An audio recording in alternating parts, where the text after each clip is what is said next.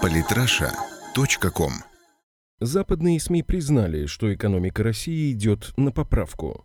Олег Полевой.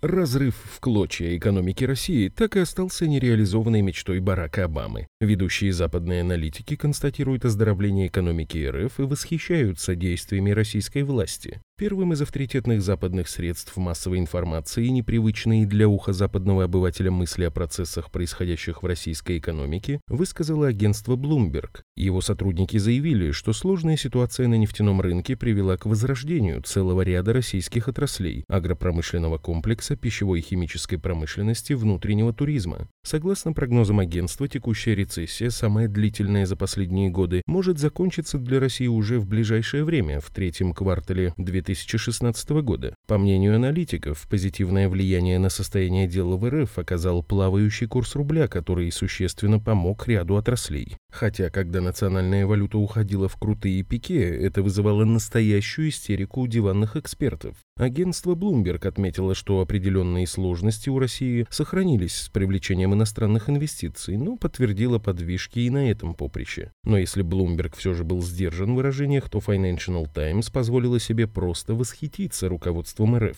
На страницах издания вышел посвященный России материал аналитика компании Morgan Stanley Investment Management Рачира Шарма. Автор прямо заявил, что Владимир Путин ведет на удивление спокойную и эффективную оборонительную игру на экономическом фронте. Как и эксперты Bloomberg, Рачир Шарма назвал разумным отказ от поддержки курса рубля, который хоть и привел к росту инфляции, но помог благополучно сверстать бюджет. Российские власти достаточно точно определили будущую стоимость нефти на уровне около 50 долларов за баррель и отталкивались от этого в своих расчетах. В итоге экономика России оказалась в гораздо лучшем положении, чем экономика Саудовской Аравии и других ведущих нефтедобывающих стран мира. Несмотря ни на что, Россия выплатила за два года около 200 миллиардов долларов долгов и умудрилась не допустить резкого роста безработицы. А ужесточив кредитно-финансовую и фискальную политику, Москва смогла добиться и снижения темпов инфляции, а заодно и замедлить отток капиталов из страны. Рачир Шарма подчеркнул также, что позиции России заметно улучшились в международных экономических рейтингах. Аналитик отметил, что дефолт РФ, о котором еще недавно столько говорили на Западе, все менее и менее вероятен. Правда, Шарма выразил сожаление по поводу того, что, согласно его наблюдениям, политика Москвы направлена не столько на рост, сколько на стабильность экономики. Однако он заметил, что ситуация может резко измениться после снятия санкций или в результате кадровых перестановок. При этом Шарма называет действия российского руководства в области экономической политики хорошей игрой в обороне. Такой вот ответ дали совершенно неватные западные эксперты всем тем, кто кричал о конце и развале России, нищете, голоде. Интонация иностранных экспертов свидетельствует о том, что они, не будучи фанатами России, относятся к ней и российскому руководству с явным уважением. Несмотря на жесточайший западный прессинг и фактически начавшуюся холодную войну 2.0,